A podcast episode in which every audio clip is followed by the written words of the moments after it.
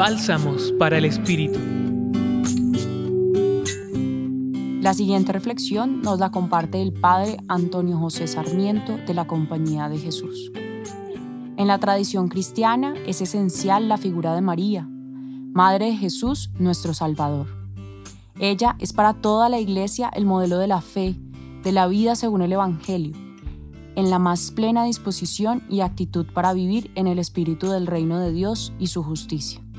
El texto de hoy nos propone la visita que ella hace a su prima Isabel, madre de Juan el Bautista, y en este contexto la típica oración mariana que conocemos como el Magnificat, mi alma glorifica al Señor y mi espíritu se regocija en Dios mi Salvador, porque se ha dignado fijarse en su humilde sierva.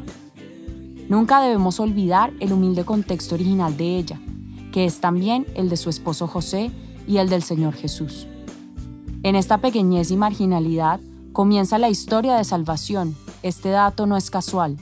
Dios acontece en la discreta pobreza del hogar de Nazaret, marcando así una pauta esencial del cristianismo. Hizo proezas con su brazo, desbarató las intrigas de los soberbios, de sus tronos derribó a los poderosos, mientras que ha exaltado a los humildes. María es plenamente asumida por Dios, eso es lo que significa asunción porque en ella se cumple en grado máximo la disponibilidad para vivir en Dios, en conformidad con el proyecto de su Hijo.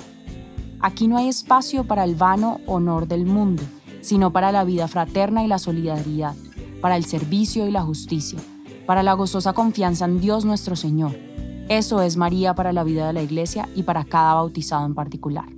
Los acompañó en la reflexión de hoy el Padre Antonio José Sarmiento de la Compañía de Jesús y en la voz Laura Rodríguez Cardona del Centro Pastoral San Francisco Javier de la Pontificia Universidad Javeriana. Escucha los bálsamos cada día entrando a la página web del Centro Pastoral y a javerianaestereo.com.